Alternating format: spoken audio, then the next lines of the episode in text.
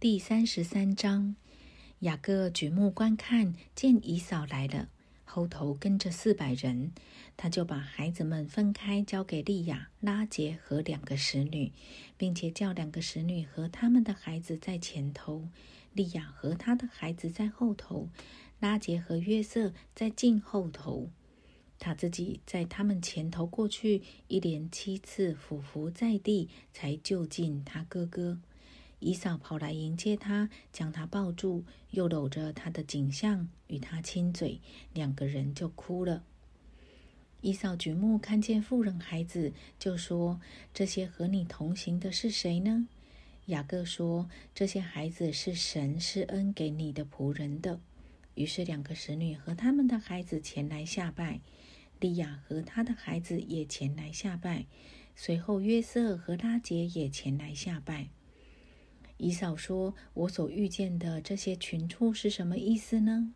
雅各说：“是要在我主面前蒙恩的。”以嫂说：“兄弟呀，我的已经够了，你的仍归你的吧。”雅各说：“不然，我若在你眼前蒙恩，求求你从我手里收下这礼物，因为我见了你的面，如同见了神的面，并且你容纳了我。”求你收下我带来给你的礼物，因为神恩待我，使我充足。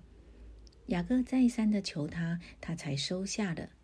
姨嫂说：“我们可以起身前往，我在你前头走。”雅各对他说：“我主知道孩子们年幼娇嫩，牛羊也正在乳养的时候，若是催赶一天，群畜都必死了。”求我主在仆人前头走，我要亮着在我面前群畜和孩子的力量，慢慢的前行，直走到希尔我主那里。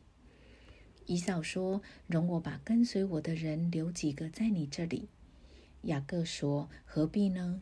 只要在我主眼前蒙恩就是了。”于是以嫂当日启程回往希尔去了。雅各就往苏哥去，在那里为自己盖造房屋，又为牲畜搭棚，因此那地方名叫苏哥。